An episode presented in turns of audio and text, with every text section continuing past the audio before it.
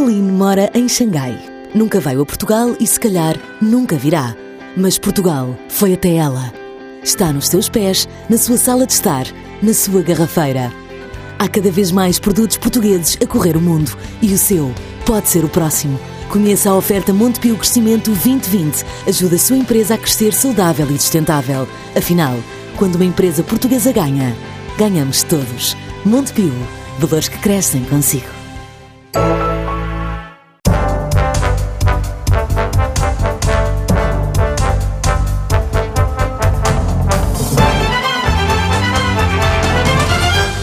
A Escola de Economia e Gestão da Universidade Católica é a única escola de negócios portuguesa no top 50 elaborado todos os anos pelo Financial Times. É uma das instituições académicas com maior tradição em Portugal e que é dirigida pelo convidado desta edição, Francisco Veloso, engenheiro de formação, doutorado em gestão pelo MIT, dá aulas na Universidade Carnegie Mellon, nos Estados Unidos, e é um dos académicos que contribuiu com ideias para um estudo económico do PSD com vista à preparação do programa eleitoral. Boa tarde, Francisco Veloso. Boa tarde.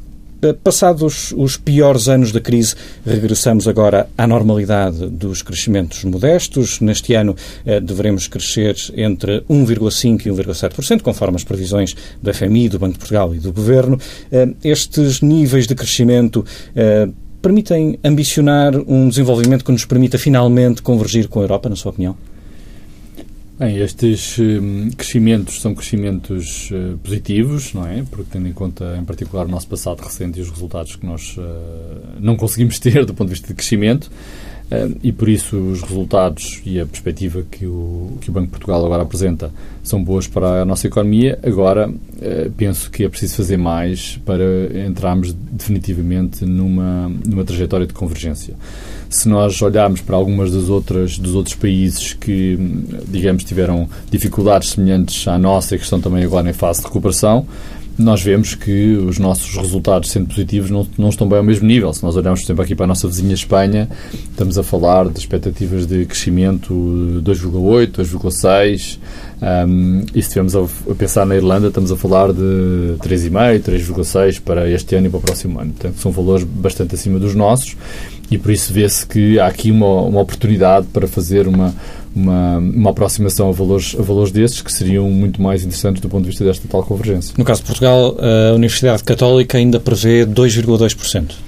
É, nós, quer dizer, o nosso, a nossa estimativa é uma estimativa de abril e, portanto, do primeiro trimestre. Portanto, nós agora vamos ter que vamos saber sair com uma nova estimativa do segundo, do segundo trimestre, do primeiro semestre. Portanto, essa, essa estimativa ainda não está feita, eh, mas estes indicadores, entretanto, sugerem que, que, irá, ser, que irá ser feita alguma correção.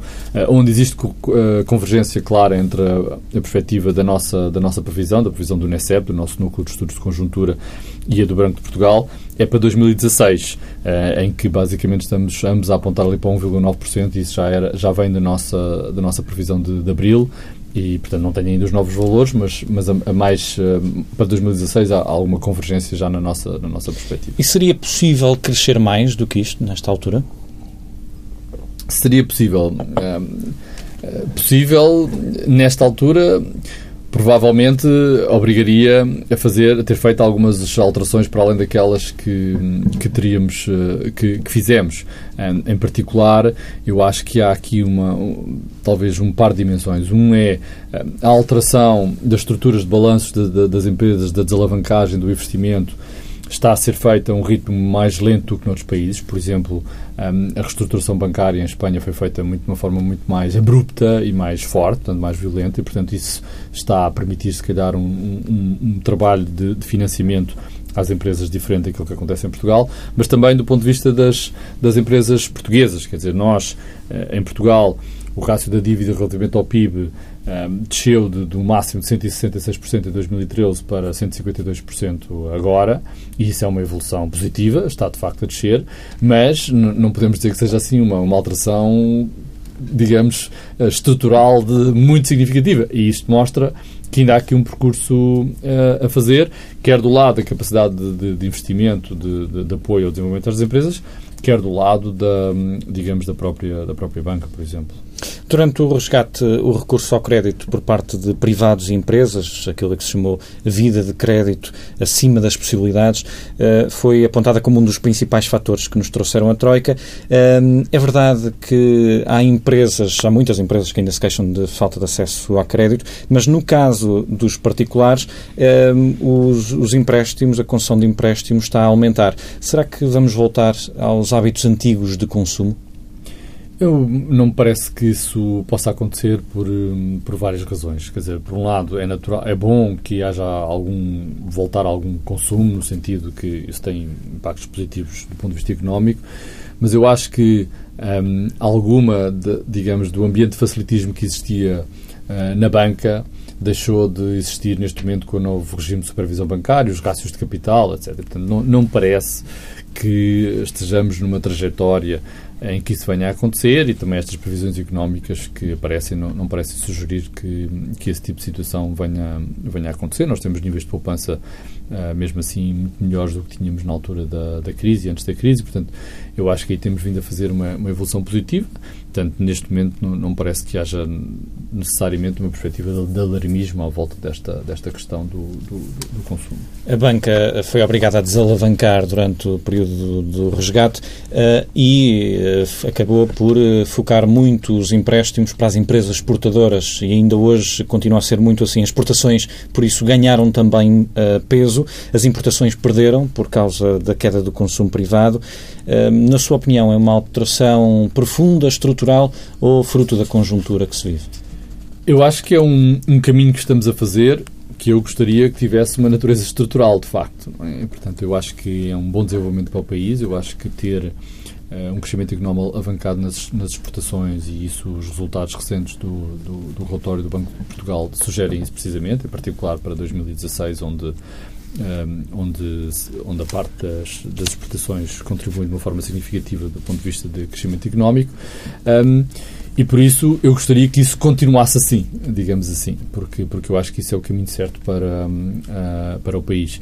Se isto já é uma alteração estrutural para, uh, para ficar, é, é, difícil ter essas, essas certezas, mas, mas eu, eu parece-me que uh, as indicações que temos apontam, apontam nesse sentido e, e, e parece-me que há oportunidades até de continuar este caminho de, de, de, de digamos, de consolidação eh, do, do, papel que as, que as, exportações têm no, no, no desenvolvimento do país e no, e no nosso, no nosso crescimento. Uhum.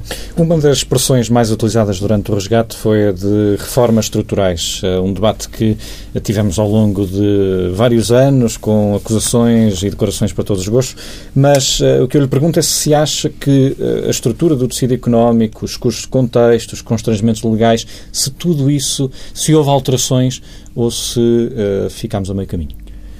Eu penso que houve alterações, houve um conjunto de medidas e de implementação e, portanto, no, no relatório que o, que o, Governo apresentou do, do, programa da Troika fala nas 450 medidas em, em mil dias. Portanto, há um conjunto de, eh, de, de alterações que foram feitas. E muitas delas foram feitas no sentido positivo, portanto, situações em que, de facto, se, baixou os custos das empresas, isso melhorou, isso melhorou a eficiência, a eficiência dessas mesmas uh, empresas. E isso pode ser visto, uh, quer dizer, se calhar mais relevante do que, como é, como é evidente, olhar para aquilo que é a forma como o Governo fala do seu, do seu, próprio resultado é olhar para o que é que outros dizem, não é? Porque é uma, uma avaliação mais independente. E nesse sentido, por exemplo, a evolução que Portugal tem tido no, no ranking de competitividade do, do World Competitiveness Report é, é bastante encorajadora. Portanto, Portugal evoluiu em dois anos cerca de 10 lugares, este ano 7 e 3 do, do no ano anterior.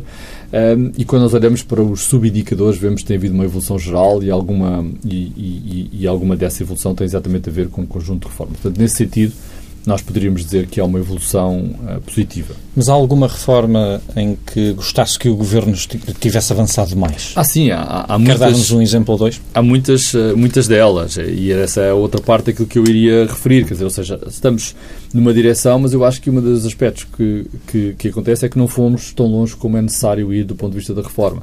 E isso acontece... Em que aspectos? Pode ser visto de várias dimensões. Por exemplo, o próprio relatório do FMI refere essa, essa dimensão, e eu estou a dizer o relatório do FMI não pelo que o relatório diz, mas o relatório perguntou às empresas, e, e perguntou às empresas com um inquérito o que é que elas achavam destas reformas, e eles diziam são boas, mas não são suficientes para, para aquilo que nós precisamos. Portanto, as próprias empresas dizem que é preciso fazer que é preciso fazer mais.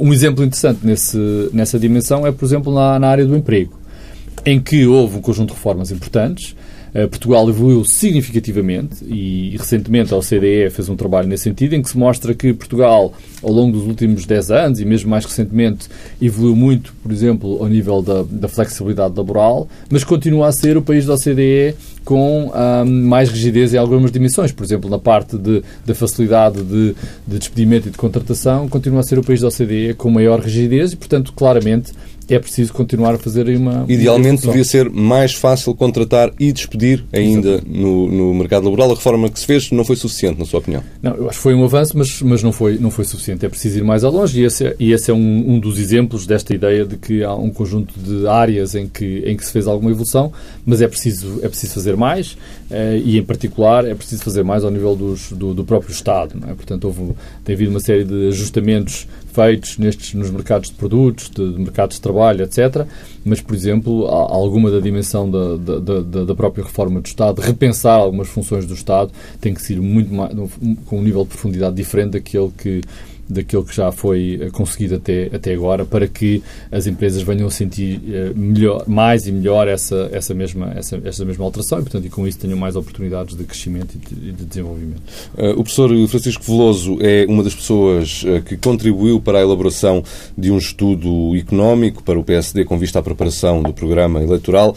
Uh, este estudo é ou pode ser considerado uma resposta ao PS ou esta iniciativa já estava preparada antes? Quer dizer, eu não, não tive ligado às decisões que deram origem a este trabalho, portanto pediram para fazer um, um, contributo e um contributo nas áreas em que eu em que eu tenho vindo a trabalhar e em que são as áreas minhas áreas até académicas de inovação e de empreendedorismo um, são áreas em torno das quais eu penso tenho um conjunto de perspectivas relativamente às quais eu gostava de, de, de, de ver, digamos, vertidas para políticas públicas, iniciativas do ponto de vista do governo e, portanto, nesse sentido, uh, foi através dessa, dessas perspectivas que eu fiz o meu contributo. Portanto, não, não, não, não, não tive uma ligação à volta dessa E nesses, nesses aspectos específicos, que tipo de medidas gostaria de ver uh, vertidas? Que ideias é que transmitiu e que, presumo que gostaria de ver vertidas num programa eleitoral do PSD?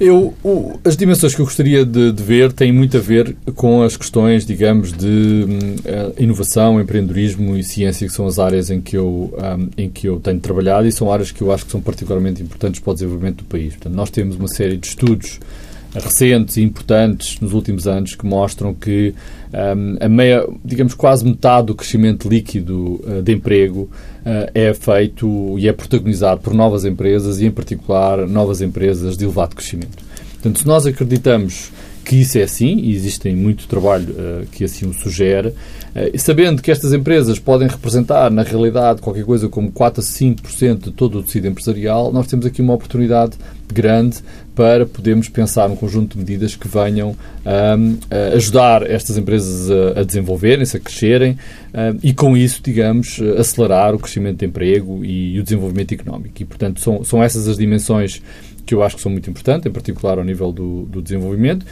do, do, do empreendedorismo, e também na, eh, na inovação, portanto, maior promoção da, da inovação e, e, e, na utilização de conhecimento avançado para, eh, para este protagonismo. Portanto, a passagem do conhecimento da, das universidades para o tecido empresarial. Portanto, são tudo áreas onde eu acho que, que nós podemos fazer mais do que temos vindo a fazer e foi precisamente nessas dimensões que eu, que eu Mas, mas quer referir-se a alguma medida concreta, por exemplo, no que diz respeito ao uh, empreendedorismo? As, uh, as startups são uh, tipicamente empresas que precisam de de investimento que muitas vezes vem uh, de investidores de capital de risco. Uh, nesse aspecto, há alguma coisa que possa ser feita? Ah, eh, por exemplo, um, um, dos exemplos tem a ver com o trabalho que foi feito, tem vindo a ser feito recentemente em Inglaterra, uma coisa chamada, uma iniciativa chamada Enterprise Investment Scheme, um, e que procura precisamente criar condições fiscais favoráveis para o capital semente, para o capital de risco e que tem tido um resultado muito positivo. Portanto, tem havido várias avaliações feitas a este programa e este programa tem sido visto como sendo algo que tem tido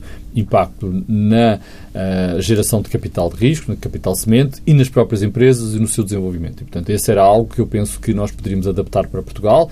Isto, por exemplo, teve fora da mesa um, ehm, durante o período da Troika, porque, portanto, estes incentivos fiscais não eram, não eram possíveis, mas, por exemplo, numa próxima legislatura, eu parece-me que era bastante importante fazê-lo.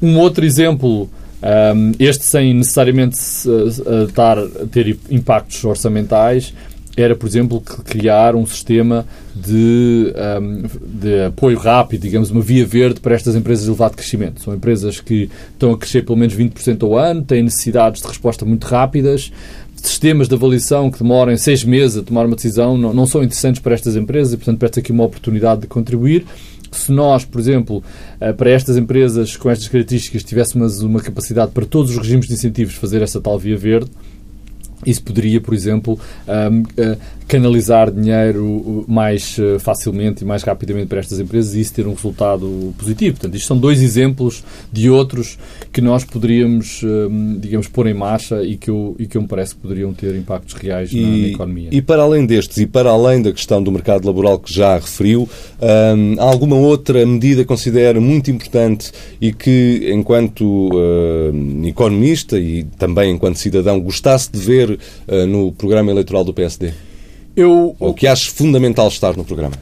Eu, eu, outra área que eu gostaria que tivesse também muito presente era esta um, ideia do desenvolvimento da economia da partilha.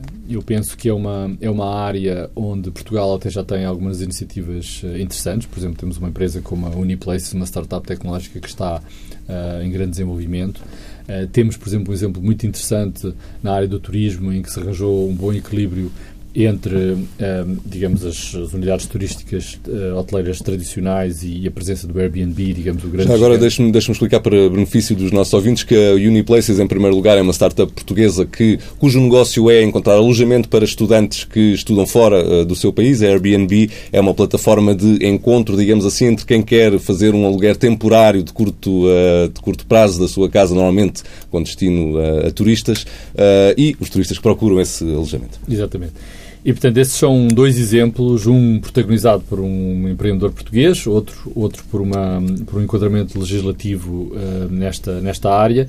É, é, é, algo que cada vez vai, vai, vai, fazer parte da nossa realidade económica, desde a partilha dos carros, a partilha dos casas, das casas, a partilha do capital, e por isso, uh, nó, e, e muito do seu desenvolvimento tem a ver com o enquadramento regulatório. Portanto, mais do que propriamente haver subsídios ou apoio, pode haver aqui um trabalho determinado e, e, exaustivo de criação de um conjunto de ambientes regulatórios que fossem uh, propensos ao desenvolvimento desta área que poderia ter impactos ah, interessantes a nível de, do desenvolvimento económico uh, português. E nós até temos lá está, exemplos internacionais que mostram que isso é verdade. Por exemplo, enquanto que os Estados Unidos liderem muitas destas áreas da economia da partilha, o Uber, o Airbnb, todas essas empresas que nós, que nós conhecemos, eh, eh, o país que é líder ao nível do, do, do financiamento das massas, o chamado crowdfunding, é a Inglaterra. E porquê?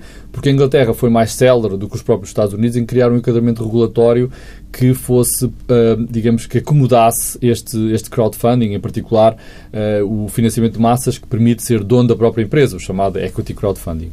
E isso fez com que o líder internacional nesta área, neste momento, seja a Inglaterra, uh, mais do que os Estados Unidos. Portanto, é um bom exemplo de mostrar como um trabalho regulatório eh, cuidadoso e diligente pode ter um impacto eh, interessante do ponto de vista do desenvolvimento de uma, de uma nova economia e eu acho que isso era uma das áreas que eu, que eu, que eu penso que, era, uh, que nós poderíamos ter aqui em Portugal. Uhum. Ainda neste uh, uh, capítulo dos programas eleitorais, o programa do PS aposta numa filosofia diferente da do PSD, é uma filosofia de estimular a recuperação económica através do consumo privado. Pergunto-lhe se concorda do ponto de vista estratégico com esta ideia. Eu não, não seria, digamos, a direção estratégica que me parece que é mais interessante para, para o país. Eu acho que apostar nas exportações, no, no, no investimento, é, é algo que me parece mais importante, uh, em particular para criar uma perspectiva de desenvolvimento a mais médio e longo prazo para o país e, portanto, seria muito mais nessa direção que eu acho que nós deveríamos ir do ponto de vista do desenvolvimento. Mas o consumo privado vale dois terços do PIB, como em quase todos Sim, os países, não é? Com certeza. Eu, eu não estou a negligenciar a importância que ele possa ter eh, e encontrar um, e encontrar formas de, dentro do, digamos, do espaço orçamental que existe e do conjunto de medidas que possam ser feita uma atuação nesse sentido. E, portanto, não, não estou a negligenciar a importância que ele possa ter. Mas, uh, mas como prioridade estratégica, como visão de desenvolvimento para o, para, o, para o país, é que eu gostaria que essas outras dimensões estivessem muito mais presentes. Um dos temas que tem estado mais em discussão quando se fala do futuro uh, das contas públicas é o da sustentabilidade da segurança social. A questão da TSU e os cortes nas pensões uh, voltaram para o debate. na sua opinião, com o problema de envelhecimento da população que Portugal tem, é ou não inevitável que tenhamos de enfrentar a ideia de que no futuro as pensões vão ser mais uh, vão ser reduzidas? Eu não sei se é hum, através da redução das pensões, quer dizer, eh, ou outro tipo de mecanismos, por exemplo, um mecanismo que já foi usado anteriormente e com efeitos positivos, até, até no, no, no primeiro governo do Sócrates, salvo erro, que é a extensão da, da, das, digamos, dos, das, da, da, reforma, digamos, da idade da reforma, um, são outro tipo de instrumentos que nós podemos uh, utilizar. Portanto, eu penso que existem vários instrumentos que possam ser usados um, e, e, acho que é muito importante para o país que de facto se haja um debate sério nessa dimensão, que olhe para estes vários instrumentos e que haja uma decisão sobre como é que vamos lidar com, com, com essa situação. Porque o que é claro, e, e como referiu e eu concordo, é de que com o envelhecimento da população, o peso da atual geração para suportar a geração que se está a reformar vai continuar a evoluir uh, de uma forma muito difícil. Portanto, nós podemos escolher que uh, os atuais empregados vão suportar todos estes custos uh, de reformas. Mas, a certa altura, os atuais empregados podem se rebelar contra essa própria perspectiva. Portanto, eu acho que é do interesse do desenvolvimento do país que haja um debate muito sério sobre esta perspectiva inter, intergeracional e intertemporal de equilíbrio entre os custos que estão associados a um maior peso de reformados e, e a, a atual eh, força de trabalho. Eh, e e, e, e esse, essa reflexão e um conjunto de medidas que criem essa sustentabilidade, não há dúvida que vão fazer parte de uma, de uma, próxima, de uma próxima legislatura e há muitos instrumentos, até porque vários deles estão condicionados pelo Tribunal Constitucional, como vimos, o que é que é possível ou não é possível. Portanto, eu acho que isso vai fazer parte da agenda e acho que vai dar bastantes voltas até que, até que se consiga chegar a uma. Independentemente daquilo que os, que os atuais programas de, digamos, eleitorais possam dizer, eu acho que depois, no dia, digamos, governo mais um, eh, vai haver muita. muita vai haver, continuar a haver um debate e, e, é muito importante que assim seja. Na semana passada, nessa mesma cadeira, o secretário de Estado de Turismo eh, referiu que não imaginava um cenário em que PSD, CDS e PS encontrassem uma solução consensual em torno da, da questão das pensões. Uh, acha também que é inevitável? E já agora, se é, se é possível, tendo em conta o atual uh, clima político que se vive em Portugal? Não, eu acho que no, no atual clima político pré-eleitoral é, é, impossível. Quer dizer, num, num, num, num, regime, repare que num regime, digamos, depois de, de eleições, é, é, muito difícil de fazer essas previsões políticas. Porquê? Porque isso vai provavelmente depender muito também do próprio equilíbrio político que vier a surgir daí. Ou seja, a existência de um governo maioritário, minoritário, as combinações, etc., vão ditar muito aquilo que é, aquilo que é, que é possível. Portanto, eu acho que um, por isso é que eu digo que esse dia, digamos, governo mais um vai ser mais relevante para, essa, para, essa, para esse debate um, e o próprio equilíbrio que os portugueses vierem determinar que, que venha a existir entre as várias forças políticas vai condicionar muito dessa, dessa situação. Portanto, uma maioria absoluta clara um, de um governo de coligação trará um conjunto de, de condicionantes e determinantes. Uh, se, se, se, a decisão for noutra, noutra, noutra direção, isso vai criar os condicionantes. Portanto, eu acho que não, não, não parece que, que valha muito a pena fazer essa futurologia política, porque eu acho que é mesmo, vai depender mesmo do equilíbrio político. E o país deveria ou não avançar para um modelo de capitalização ou um modelo misto, na sua opinião, na segurança social?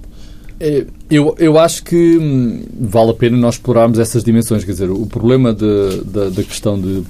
Quer dizer, conceptualmente, como é óbvio, o modelo de capitalização é, é um modelo mais interessante porque há muito mais previsibilidade, porque a pessoa sabe o que é que, o que, é que descontou e, portanto, como é que isso vai, vai contribuir para o seu futuro. Mas o problema é que isso é em abstrato, não é? Porque o problema é como é que se financia a, transi a transição de um, de um sistema atual em que os, os, os atuais contribuintes e aqueles que descontam para a Segurança Social pagam as contribuições sociais dos reformados e dos desempregados, etc., para um modelo de capitalização. Portanto, essa é que é a grande dificuldade, em particular num país como o nosso que tem um fortíssimo apertão, uh, digamos, orçamental. E, portanto, eu acho que essa aqui é a dificuldade e enquanto que, enquanto não existir um, um equilíbrio um, orçamental diferente, eu acho que é muito difícil de fazer essa discussão. Acho que primeiro vamos ter que fazer a discussão mais estruturada à volta do que é que é um, um programa de, de, reformas e de, e de contribuições sociais mais equilibrado a longo prazo para o, para o país. E depois, eventualmente, vamos ter que, que, pensar sobre essa questão de conseguirmos ou não conseguirmos fazer essa, essa, essa transição. Um, ou esse modelo misto, mas, mas eu acho que há aqui outras questões, digamos, em particular do, do, do pagamento dessa transição que são, que são difíceis de, de, de, de, abordar nesta altura, dada, a situação económica do país. Uh, gostaríamos agora de lhe colocar duas ou três questões sobre a atualidade europeia, uh, claro, com a Grécia no topo dessa uh, atualidade. A Grécia que vai passar neste mês de junho por uma fase crítica da sua evolução. a pergunta direta é: estamos hoje mais perto do cenário de saída da Grécia do euro ou não? Eu acho que estamos mais, certamente estamos mais, quer dizer, o mais parece do mais longe depende de, de quando é que estamos a, a, medir, não é? Eu acho que por cada semana que passa sem acordo estamos mais, estamos mais, mais perto. Dizer, do que na semana anterior. Do que na semana anterior. E isto em particular por, por, uma questão muito simples, que é, que é o facto da Grécia estar a ficar sem capacidade Mas então deixa-me deixa colocar de outra forma, ou seja, a saída da Grécia do euro é hoje uma hipótese académica ou é um cenário de facto credível, um cenário que pode de facto acontecer?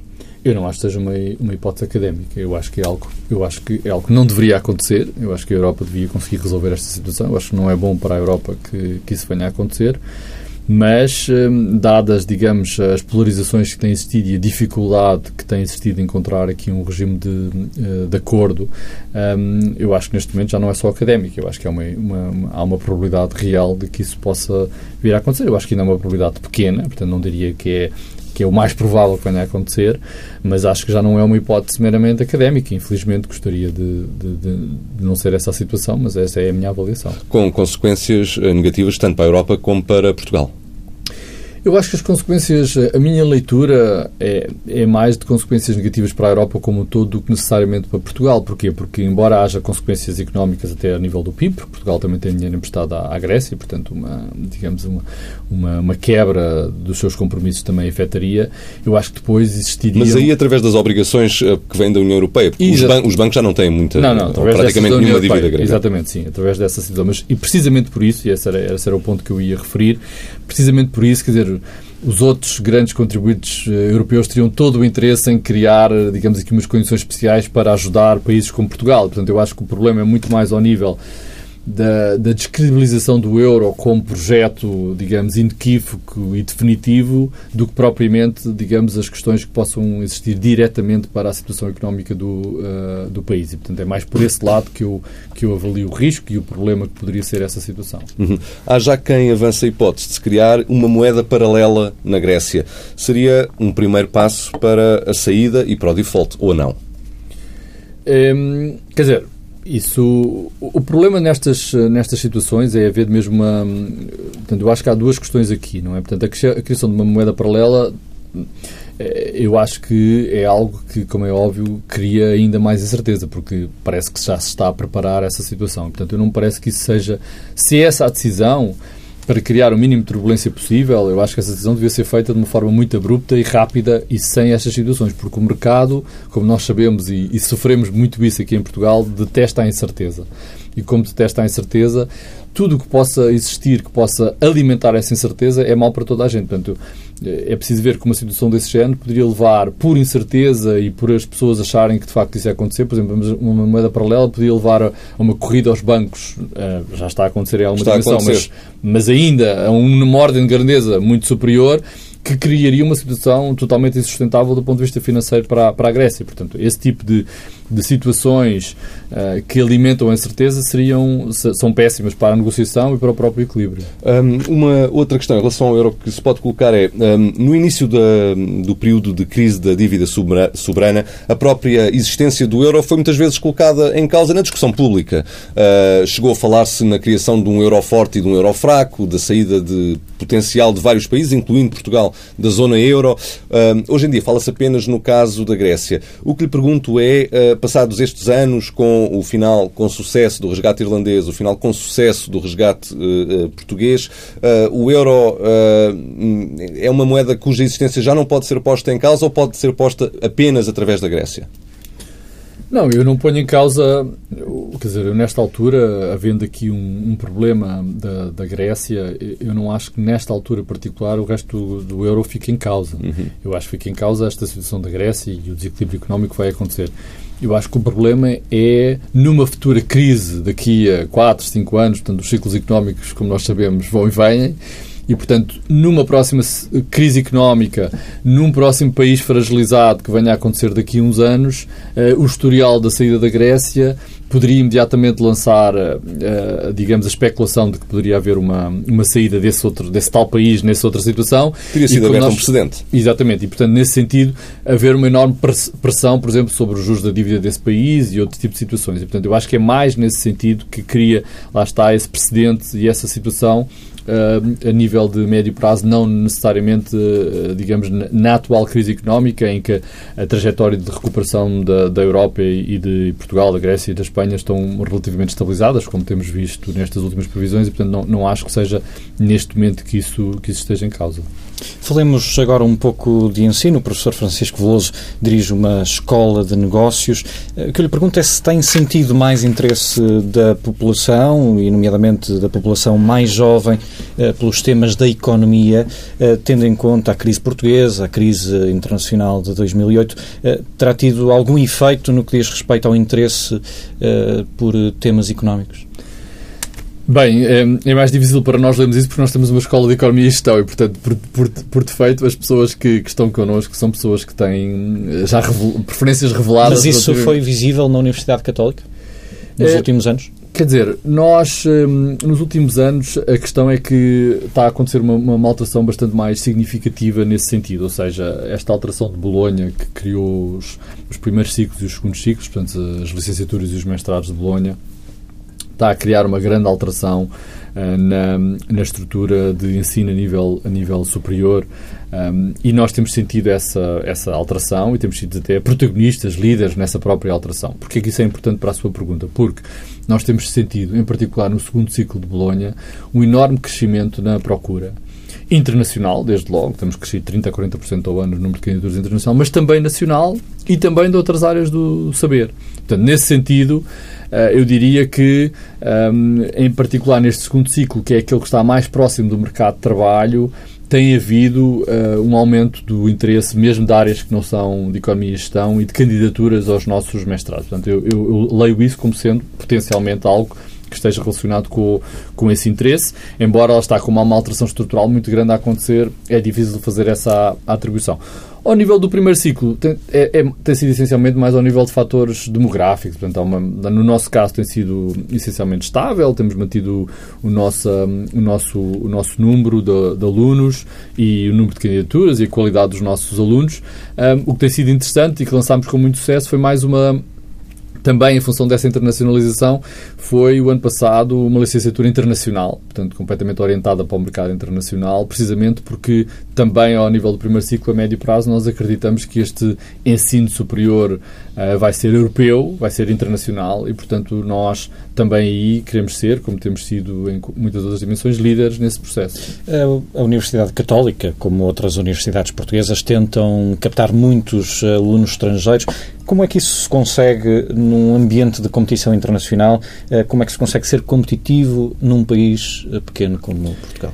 É, nós, para ser competitivo, isso é um aspecto importante, é que nós temos que pensar não, que não podemos ser competitivos a pensar em Portugal. Temos que ser competitivos a pensar internacionalmente. E a escola, a Católica Lisbon, abraçou essa ideia de sermos uma escola líder a nível internacional já há bastante tempo. E por isso, o que nós procurámos fazer foi precisamente, percebendo que existia esta alteração estrutural e, portanto, muito mais alunos disponíveis para procurar boas escolas fora do seu país porque querem ter uma experiência internacional. E, portanto, isso cria um substrato, uma base muito importante. Estamos a falar de centenas de milhares de estudantes em mobilidade no contexto europeu. E esses estudantes querem uma experiência internacional porque faz parte da sua riqueza, da sua experiência, do preparar-se para o atual mundo global. E, portanto, vão à procura de oportunidades. E vão olhar para toda a Europa. E, portanto, nós na nossa escola procurámos ser a escola pioneira na procura das acreditações internacionais, e, portanto, o equivalente ao ISO 9000, digamos, para as, para as escolas de economia e gestão a nível superior, e, portanto, é um elemento de certificação internacional da qualidade do que nós estamos aqui a fazer. E depois entrada nos rankings. Portanto, os rankings, em particular os rankings do Financial Times, são aqueles que têm mais visibilidade a nível internacional, tem sido uma forma muito importante de sinalizar a um estudante alemão, finlandês, norueguês, francês, italiano, algumas das, das, muitas, das quase 40 nacionalidades que nós temos presentes, de que aquilo que nós estamos a fazer é sério e não é só sério no contexto português, mas é sério no contexto global, no contexto internacional. E felizmente temos tido muito sucesso a convencer o mercado de que, de que assim é, de que aquilo que fazemos tem qualidade não apenas no, face ao caso em Portugal, mas também internacionalmente. E que argumentos é que normalmente a Católica apresenta para, alunos estrangeiros para convencê-los uh, a virem estudar para Portugal? É, mais uma vez, vale a pena reconhecer que existe um, um, bom substrato relativamente a Lisboa, ou seja, e Lisboa em Portugal em, em geral, mas, mas, Lisboa. E eu acho que isso eh, tem-nos ajudado. Ou seja, Lisboa é barato, é seguro, tem bom tempo, tem o mar aqui ao pé. Uh, e, portanto, nesse sentido, cria aqui um bom pacote de, de, de, base que também nos ajuda. Depois, nós temos procurado diferenciar-nos com base em três ou quatro dimensões. Por um lado, em termos de liderança intelectual e de contributo intelectual, mesmo a nível internacional. Por exemplo, nestas áreas de inovação, de empreendedorismo, nós somos reconhecidos não apenas aqui em Portugal, mas reconhecidos a nível uh, internacional. Para o próximo mês, vamos ter aqui uma das, uma das conferências internacionais de ponta nas áreas de inovação aberta e inovação do, do utilizador. Temos plataforma, uma plataforma como o, o Patient Innovation, a inovação feita por pacientes e por cuidadores, que tem tido imensa visibilidade, tem dois prémios Nobel na, no, no, na, no Conselho, de, no conselho uh, Estratégico, no Conselho de, de, de, de apoio, um, e tem tido imensa visibilidade. A outra dimensão tem a ver com a própria qualidade e a dimensão prática do ensino. Uh, nós procuramos ter esta dimensão de liderança intelectual, portanto, ter eh, pessoas que estão a contribuir cientificamente e na vanguarda do conhecimento, e temos tido muito reconhecimento nesse sentido.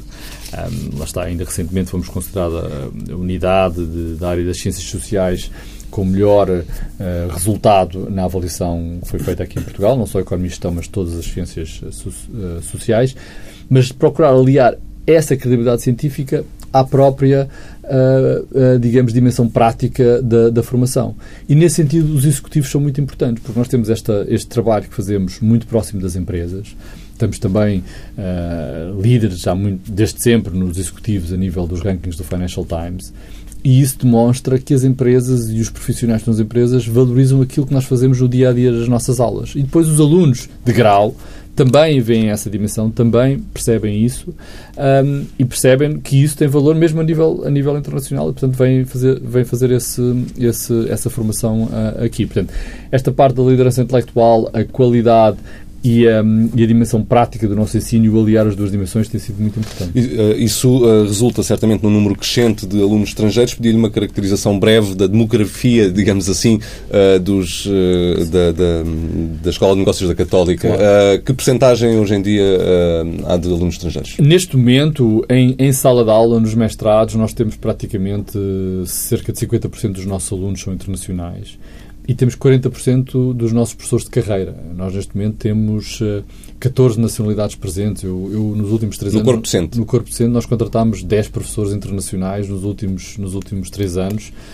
de nacionalidades tão diferentes como a turca, a iraniana, a brasileira, um, uh, e tudo isso faz parte da, da, nossa da nova realidade. Portanto, essa é outra dimensão também. E, na, e, e, no que diz respeito aos alunos, eh, já explicou que mais ou menos metade uh, vem de fora. Quais são as nacionalidades mais representadas? Um, a nacionalidade mais representada de todas, de longe, é a alemã por curioso que possa parecer, nós temos tido as nossas uh, guerras com, com a Alemanha, entre aspas, a nível nacional, das tensões, das, dos programas, etc. Mas a nível dos estudantes, é uma fortíssima preferência dos estudantes alemães. Gregos, não há muitos? Gregos, não. Uh, a principal é a Alemanha, e, portanto, de, de, longe, a nacionalidade mais representada, a seguir a, a Itália eh, e a França, e depois também uma, uma sorte dos países, dos países nórdicos que estão muito presentes. E de fora da Europa? Fora da Europa, repare, nós temos, nós temos no último semestre tínhamos 37 nacionalidades presentes uh, na, nossa, na nossa escola. E, portanto, há uma enormíssima diversidade de países uh, representados. A língua de trabalho é o inglês na, na escola e tem a ver com esta, com esta realidade, esta nova realidade da escola e o percurso que vamos a fazer. Quer dizer, nós um, há dois anos entramos no ranking, no top 25 do ranking do Financial Times, portanto, somos a escola líder em Portugal já há alguns anos e entramos dentro deste grupo selecto do top 25 mas nós achamos que temos tudo para continuar a evoluir já este ano, certamente, e nos próximos anos. Nós, eh, nós achamos que um, ehm, vamos entrar, chegar nos próximos dois, três anos, chegar ao top 20 uh, vai, ser, vai ser algo um, que nos parece muito fácil de. relativamente. não é fácil, mas é com trabalho e com dedicação vamos conseguir lá, mas queremos continuar por aí adiante porque esta é a trajetória e este é o desígnio da escola, ser uma escola não só líder em Portugal, mas uma das líderes um, a, nível, a nível europeu. Professor Francisco Veloso, muito obrigado. Muito obrigado eu pelo vosso interesse.